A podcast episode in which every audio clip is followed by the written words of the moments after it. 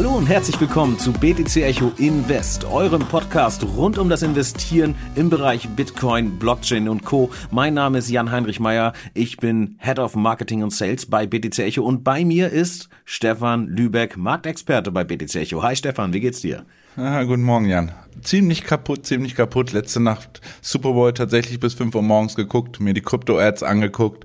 Durchaus sehr spannendes Spiel mit Halftime-Show, Mary J. Blige, also volles Programm super geil. Ich bin nicht so lange wach geblieben, aber dazu sprechen wir auf jeden Fall gleich noch mehr, denn ich möchte wissen, was ist da genau los, los gewesen in den Werbepausen.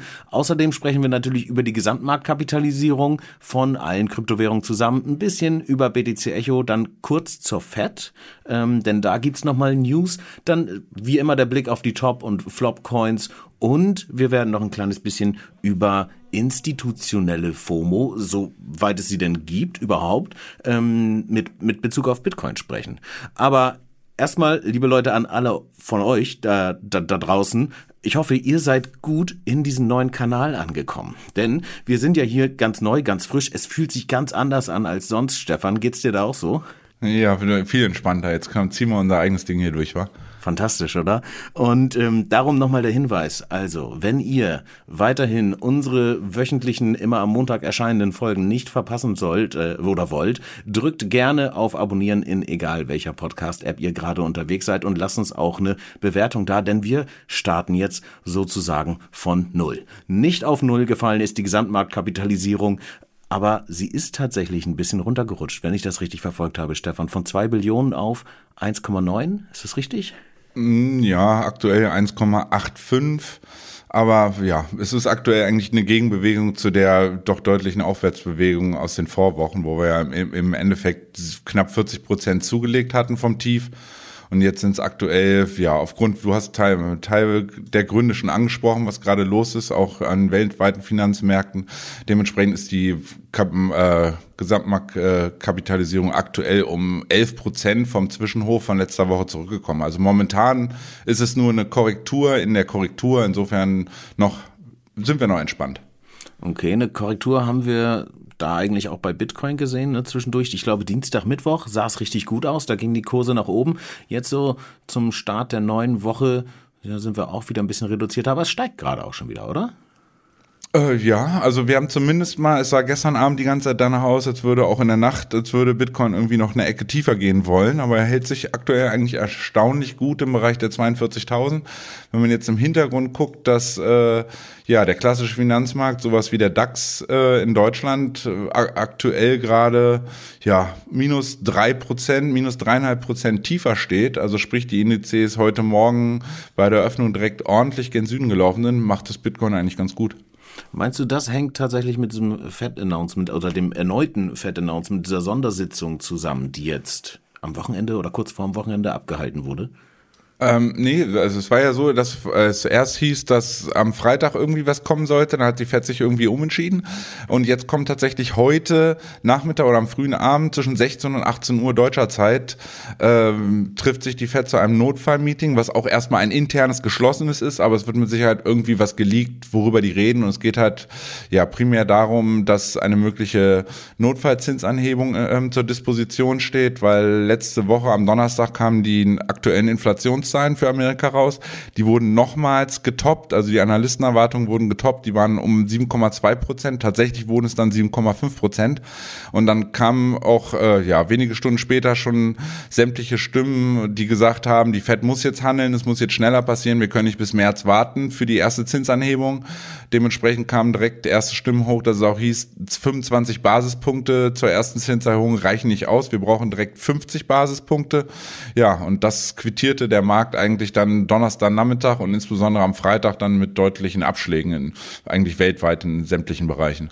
Ja, während Gold allerdings ganz gut performt hat. Ne? Also ist das wieder dieser typische äh, Krisenmove, sag ich mal, also ne, der, der sichere Hafen Gold, in den man jetzt reingehen kann und gerade mit Blick auch auf Bitcoin, dass es da nicht so gerumpelt hat, sage ich mal, äh, sondern Bitcoin einigermaßen stabil geblieben ist. Meinst du, dieses Narrativ von, von Gold lässt sich so langsam auf Bitcoin übertragen oder noch nicht?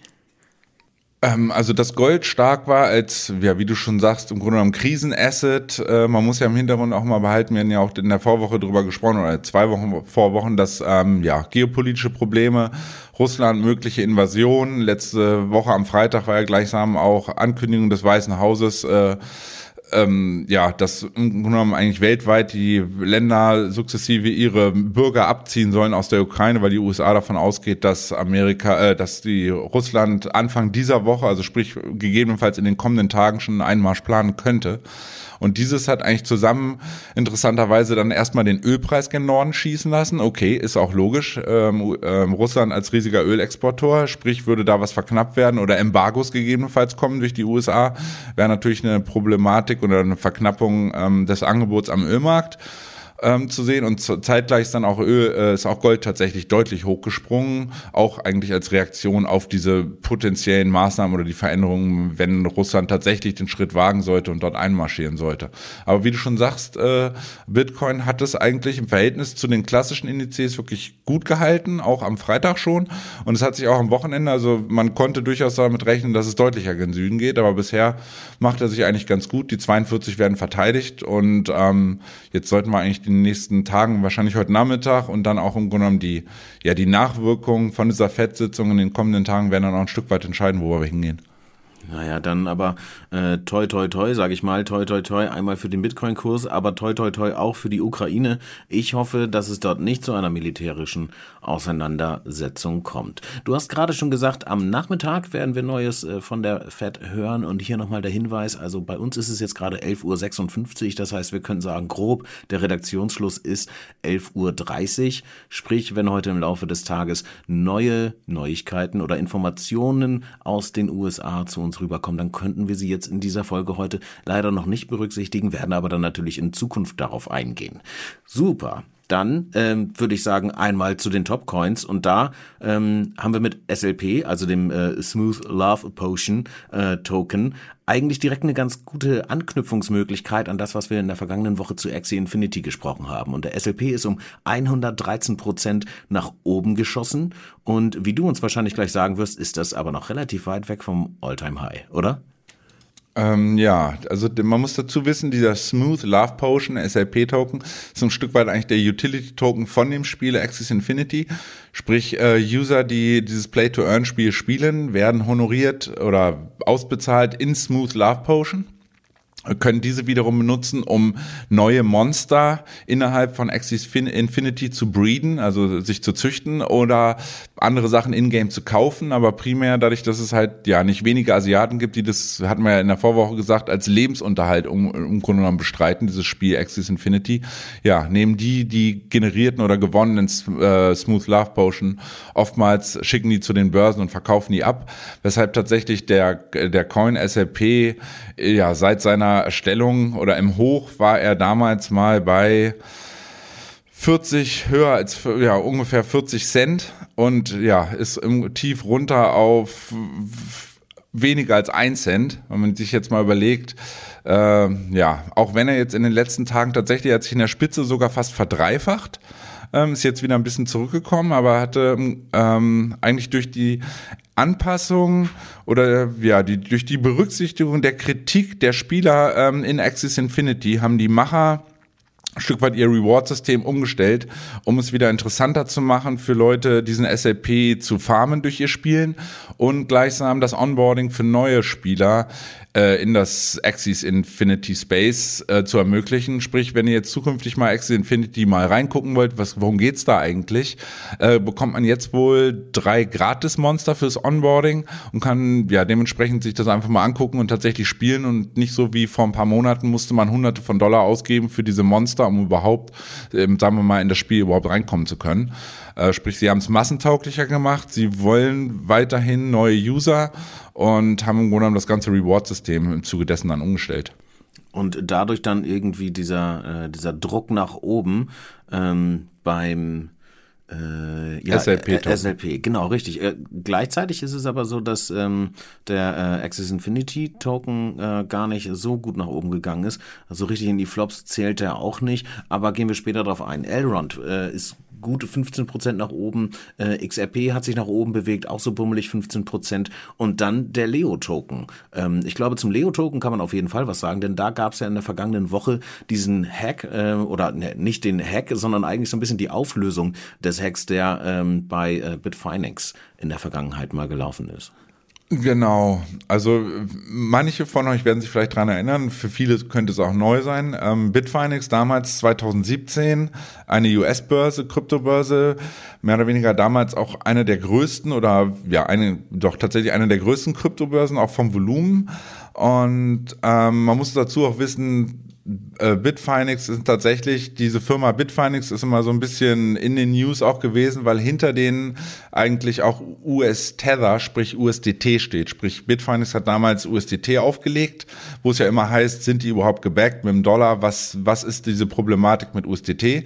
Ja, nun kam es so, dass in 2017 äh, Bitfinex sich selber einem Hack ausgesetzt war und damals ja, massiv Bitcoin geklaut werden. Ich meine, 120.000 Bitcoin waren das in 2017, damals auch schon ein riesiger Wert, aber durch die Wertentwicklung von Bitcoin, äh, ja, waren es insgesamt 3,6 Milliarden in Bitcoin. Und ähm, nun war es so, dass die jahrelang eigentlich geblacklistet waren und man immer gesehen hat, die sämtlichen so Chainalysis und Unternehmen, die sich halt auf das Tracking auch von Coins spezialisiert haben oder die Überwachung von Wallets, ja, waren diese Token mehr oder waren die diese Bitcoins eigentlich mehr oder weniger geblacklistet, so dass man die nicht mehr auf Börsen schicken konnte.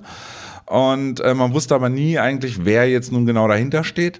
Ja, und diese Auflösung folgte eigentlich letzte Woche. Äh, das FBI verhaftete zwei Personen in Amerika und konfiszierte diese besagten ähm, Bitcoins.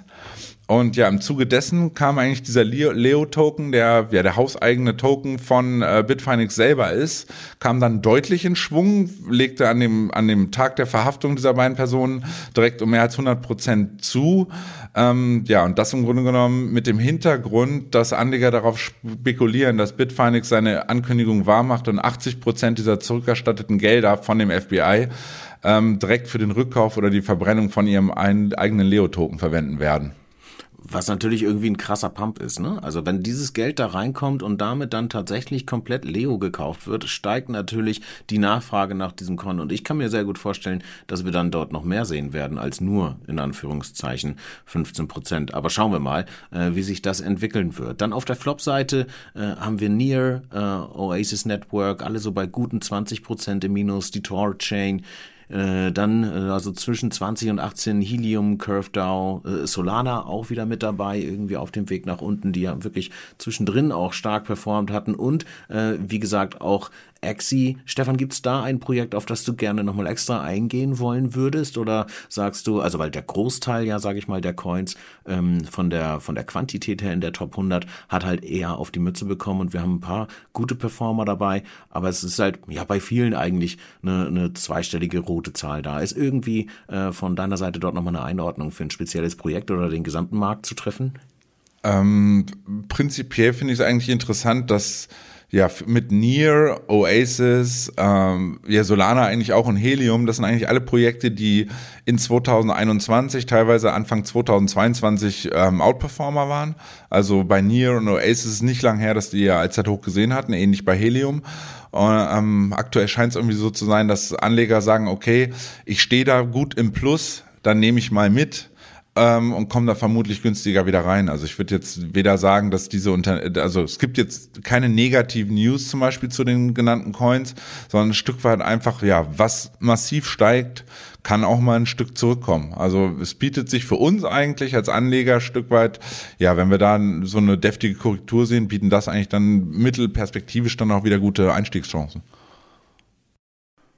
Ja, wobei, mir fällt gerade nochmal so im, im Retrospektiven ein, das Einzige, was man da eventuell als negative News auslegen könnte, wäre, dass die Solana-Blockchain immer mal nicht mehr funktioniert.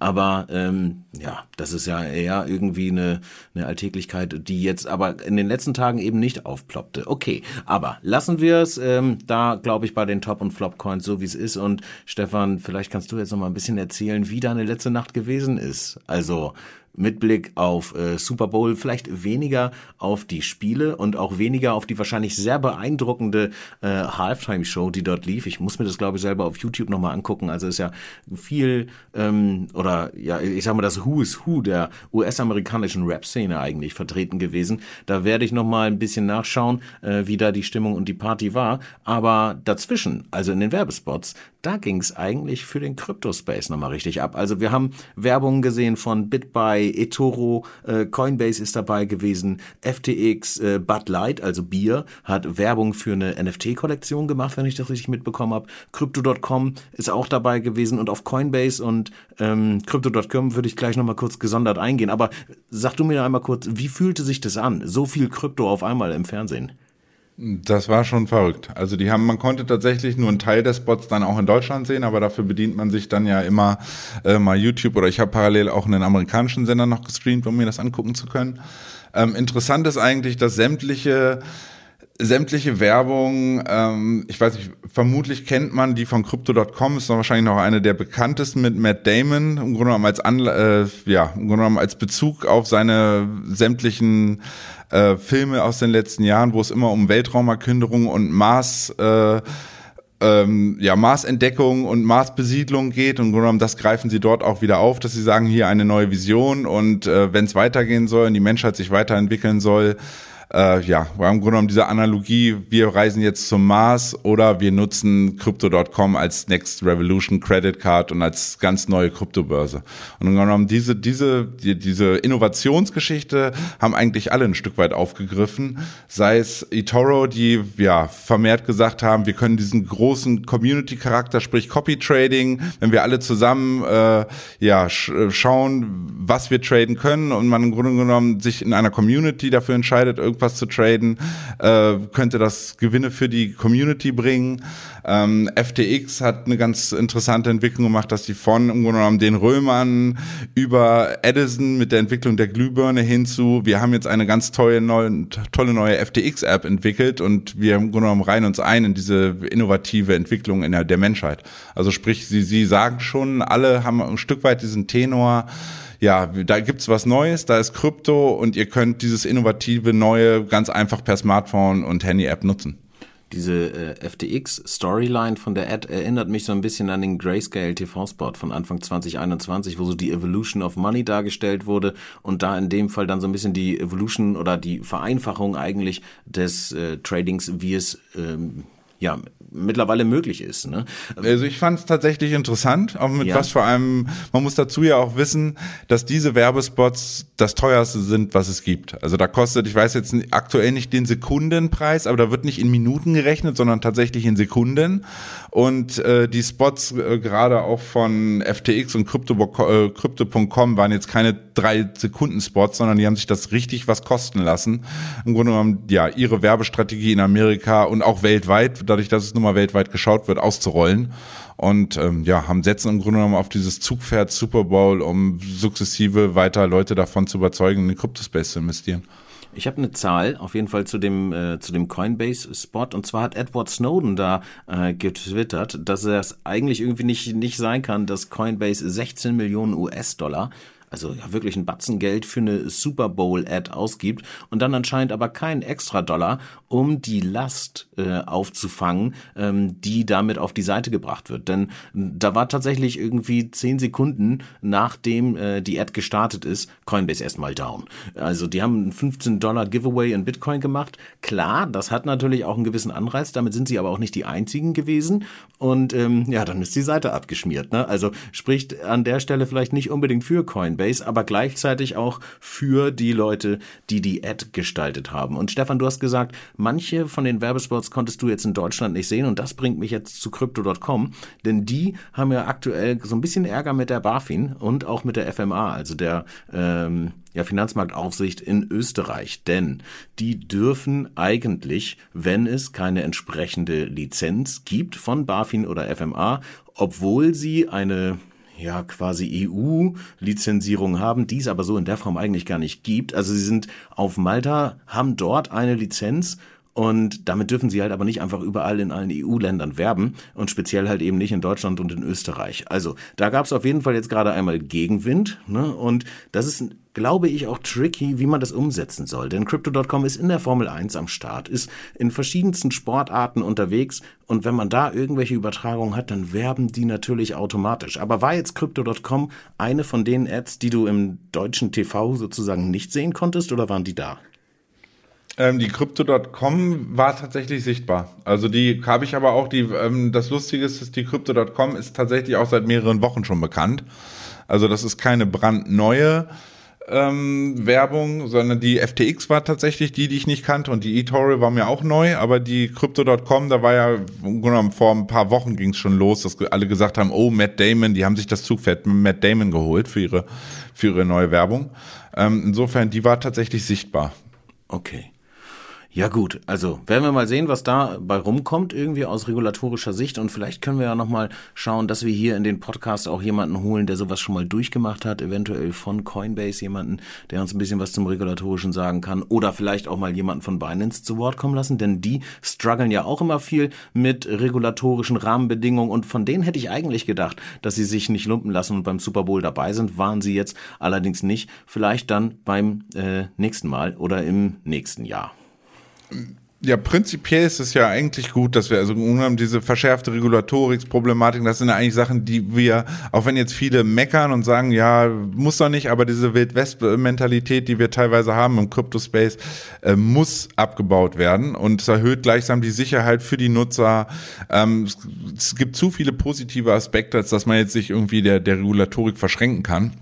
Und letzte Woche waren ja in Amerika auch wieder Hör ähm, Anhörungen dazu, wie man das im Grunde genommen, wie das in den USA abgebildet werden soll, diese Regulatorik. Und da war es auch so, dass der Chef von FTX zum Beispiel, äh, der Sam Bankman-Fried, äh, selber gesagt hat, wir müssen intrinsisch, also wir Kryptounternehmen selbst müssen da proaktiv jetzt mitarbeiten und mal ganz klar Regeln schaffen, dass wir uns, ah ja, im Grunde genommen dieses, dieses Damoklesschwert, äh, was permanent über unseren Köpfen schwingt, mal irgendwie weghaben und ähm, auch für die User Klarheit haben, wir als Anbieter Klarheit haben und dann ein Stück weit auch ja geklärt ist, wie ist steuerrechtlich das ähm, zu behandeln und welche Produkte dürfen wir jeweils anbieten und welche gegebenenfalls nicht. Also wo haben wir eine Lizenzierung, eine offizielle und wo nicht.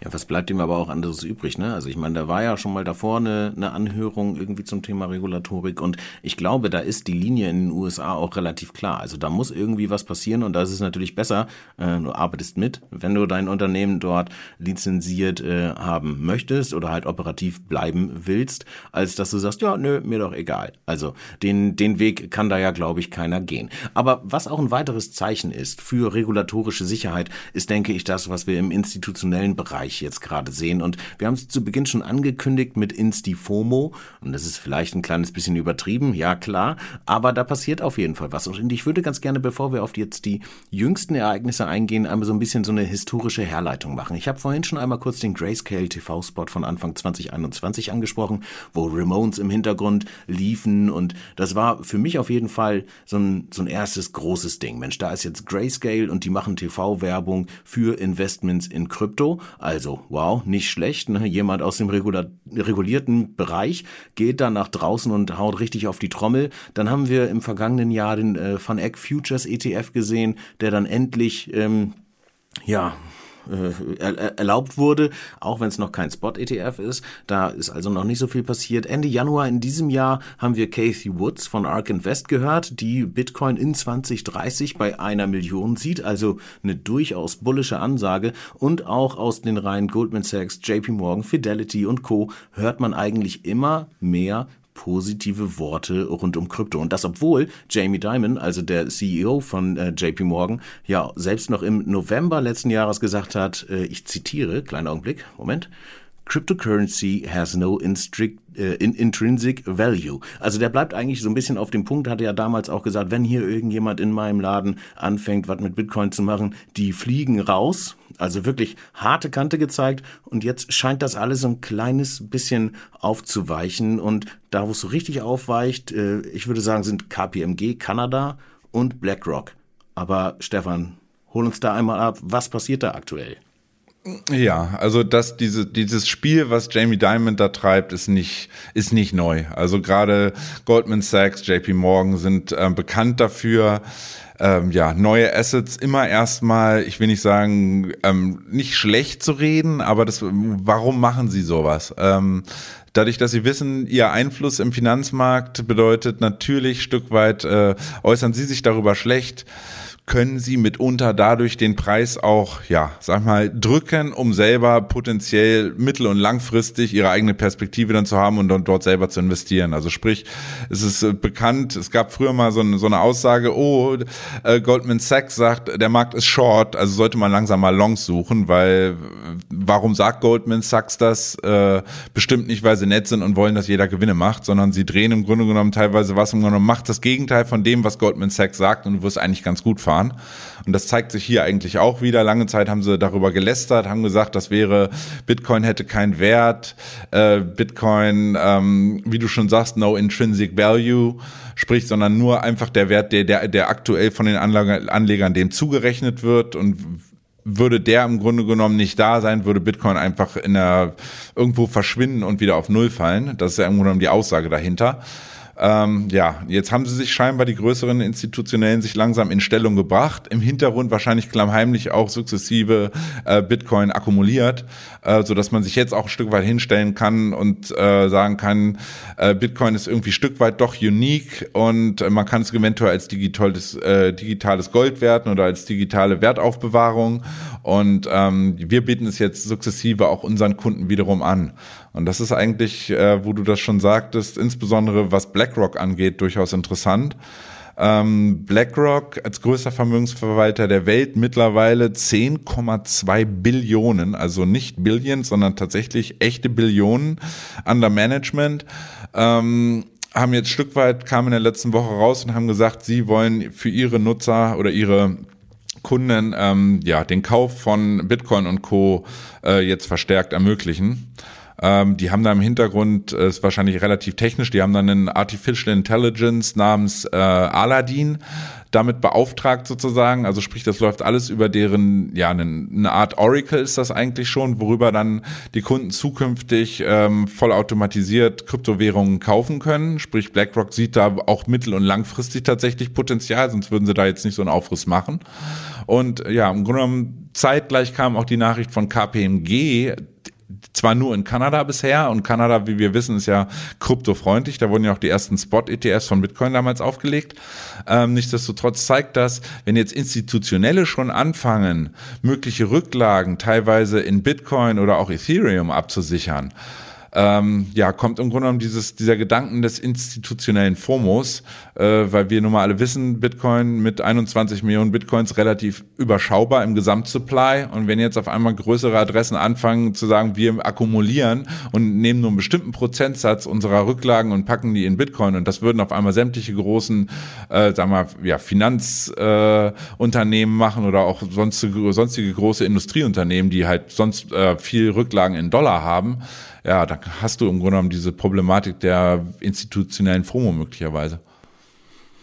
Was ich in dem Zusammenhang ganz spannend finde, ist, dass jetzt El Salvador gerade äh, runtergeratet wurde, also von der, äh, von der Ratingagentur aufgrund dessen, dass ja Bitcoin bei sich im, im Balance Sheet, kann man das bei einem Staat überhaupt so sagen? Weiß ich nicht genau, aber auf jeden Fall hat El Salvador ja äh, Bitcoin auf der Bilanz und äh, die haben sich da jetzt irgendwie ein negatives Rating eingefangen.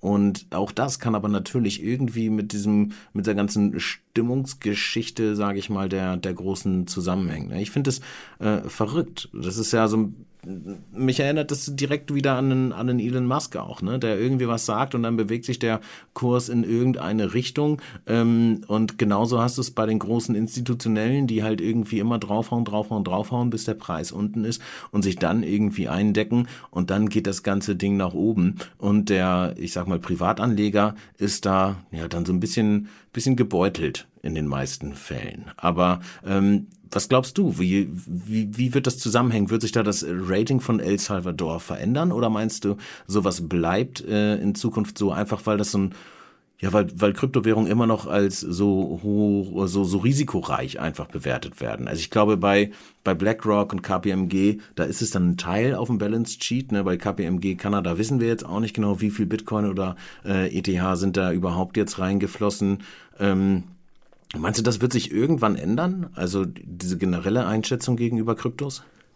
Ähm, was der IWF macht, ist ja im Grunde genommen, sie sind der Hüter der klassischen Währung. Also im Grunde genommen des US-Dollar, des Euro und ja, sämtliche Gefahren für unsere aktuellen äh, Währungen werden vom IWF erstmal ja kritisch beäugt. Und äh, ja, die IWF holt eigentlich im Grunde genommen diese Kelle raus und sagt, äh, wenn ihr jetzt anfangt, Geld in alternative Währungen zu investieren, von denen wir nichts halten, äh, bekommt ihr keine Kredite mehr. Und ähm, das ist im Grunde genommen das, womit äh, als El Salvador aktuell gedroht wird.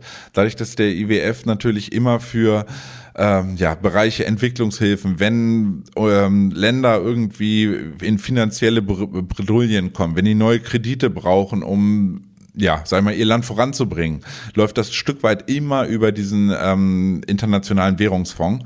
Und wenn die, ja, die probieren im Grunde genommen durch dieses, ja, diese Abstrafung zu sagen, Leute, überlegt euch ganz genau, ihr investiert jetzt hier in Bitcoin, aber ähm, ja, wenn wir euch vom Tropf nehmen, dann habt ihr womöglich ein viel größeres Problem als äh, schwankende Bitcoin-Kurse. Also sprich, überlegt ganz genau, ob wir uns, äh, ob wir euch wirklich von unserer Idee oder von unserer Meinung abkoppeln, äh, abkoppeln wollt wollt und nachhaltig dort vermehrt eure ja, Rücklagen des Staates, will ich das mal nennen, in äh, Bitcoin zu investieren.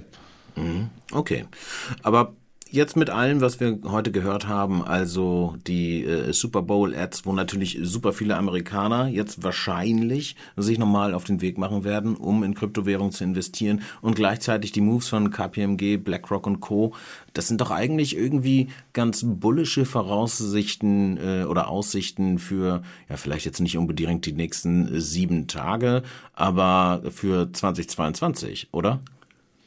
Ja, generell, also wenn ich allein schon sehe, dass wir jetzt auch, wo du ja meintest, ähm, wie investieren KPMG und Co. überhaupt? Also man sah eigentlich letzte Woche, dass äh, obwohl der Bitcoin-Kurs ein Stück weit dann unter Druck war, auch in den letzten Wochen generell, dass über die kanadischen äh, Spot Bitcoin-ETFs massiv zugekauft wurde. Also im Grunde genommen die, die, die, ja, da wurden ein Stück weit, äh, ich glaube insgesamt rund 40.000 Bitcoin äh, diesen drei ETFs zugefügt über Zeit. Und es ist tatsächlich so, dass man diese wiederum auch ja von den klassischen Börsen teilweise abgezogen wurden. Also wenn man sich den eine ähm, interessante Kennzahl, die auch immer wieder irgendwie von Glassnode hervorgehoben wird, also sprich einem ja, On-Chain-Analysehaus, dass gesagt wird, der illiquid Supply, also sprich, wir haben sehr wenig auf der Supply-Seite, aber haben im Verhältnis doch ein Stück weit hohen Demand. Und dadurch, dass diese ähm, Spot-ETFs in Kanada ja tatsächlich wirkliche ETFs kaufen, verschwinden, irgendwo verschwinden Bitcoins vom Markt und äh, werden ein Stück weit auf Cold Wallets verschoben und sind dann erstmal für den Kauf weg. Und irgendwann, wenn Angebot und Nachfrage eine extrem hohe Diskrepanz haben, könnte es dann auch mal dazu führen, dass die ja hohe Nachfrage im Verhältnis zum überschaubaren Angebot Bitcoin dahin schickt, wo wir ihn ja auch sehen wollen. Also ich bin tatsächlich auch wenn es kurzfristig aktuell Turbulenzen äh, verschiedenster Art aufgrund von geopolitischen Problematiken, der Zinsproblematik etc. gibt, ähm, ist das eigentlich dennoch ein, ein, eigentlich ein gutes Umfeld für mittel- und langfristige Kursanstiege im Bereich Bitcoin. Na, das ist doch ein ganz gutes und positives Ende für diese Episode am 14.02. Stefan, ich glaube, wir haben jetzt eine gute halbe Stunde gesprochen. Das ist ja eigentlich immer unser Ziel gewesen, dass wir immer so eine gute halbe Stunde sprechen und nicht eine Stunde oder ein und eine Viertel oder irgendwie sowas in der Richtung. Deswegen würde ich sagen, lass uns direkt jetzt hier auf dem neuen frischen Kanal, den ihr, liebe Leute da draußen, hoffentlich bereits abonniert habt und auf dem ihr uns bestimmt auch schon eine Bewertung dagelassen habt, lass uns da jetzt äh, Ende machen und uns an unsere äh, eigenen Regeln halten, oder? Hast du ähm, was? Ja, also es gibt im Grunde genommen nicht mehr viel zu sagen. Vermutlich sollte ich dann äh, zukünftig dann jede Woche immer bis nachts um fünf wach bleiben. Dann kriegen wir die, die Nummer auch mit einer halben Stunde durch. Nein, Spaß beiseite. Aber es war wirklich, ähm, ja, im Grunde genommen, das ist das, was der Markt uns aktuell bietet. Und jetzt heißt es tatsächlich beobachten, was die nächsten, ja, insbesondere heute noch passiert und was auch dann die nächsten paar Tage passieren wird, äh, was geopolitische Geschichten angeht. Weil eins darf man vielleicht zum Abschluss nicht vergessen. Politische Börsen sind immer, haben immer kurze Beine, sagt man. Sprich, der Markt ähm, hat das schneller eingepreist, als man denkt und kehrt wieder zurück zu altem, ja, altem täglichen Gemache, nenne ich das mal. Was bedeutet, ähm, sind diese potenziellen Ängste und die Risiken, die jetzt da so ein bisschen über dem Markt schweben, wenn sie erstmal eingepreist sind und wir kriegen eine positive Reaktion, sei es äh, Biden und Putin treten zusammen äh, vor die Presse oder in einer Videoschalte und sagen, wir haben uns darauf geeinigt, äh, Russland greift nicht an und dafür probieren wir irgendwie ein paar der Forderungen, die Russland hat, ähm, nachzugeben und denen irgendwie dann, ja, im Grunde genommen zu erlauben. Ähm, und äh, vor allen Dingen Ukraine geht zeitnah, sagen wir mal, nicht in die NATO rein. Ähm, sämtliche positive Nachrichten, die dort in diesem Bereich kommen werden, auch wenn es Paul ist, der sagt, wir überlegen weiterhin mit den Zinsen und wir schauen nochmal, dürften diese Nachrichten sofort zu einer Entladung nach oben führen. Das ist der, der Markt, äh, das wäre nicht das erste Mal so und der Markt neigt immer dazu, ähm, solche positiven News dann auch ganz schnell verarbeiten zu können und dann im Grunde genommen wieder back to, back to business zu haben und dann wirklich wieder auf Kennzahlen zu schauen. Hoffen wir also, dass sich die Geschichte wiederholt. Stefan, vielen lieben Dank fürs Gespräch. Euch allen da draußen einen guten Start in diese Woche und ähm, ja, ich würde sagen, bis kommende Woche Montag. Ja. ja, Happy Valentines jeder. Bis dann. Ciao, ciao.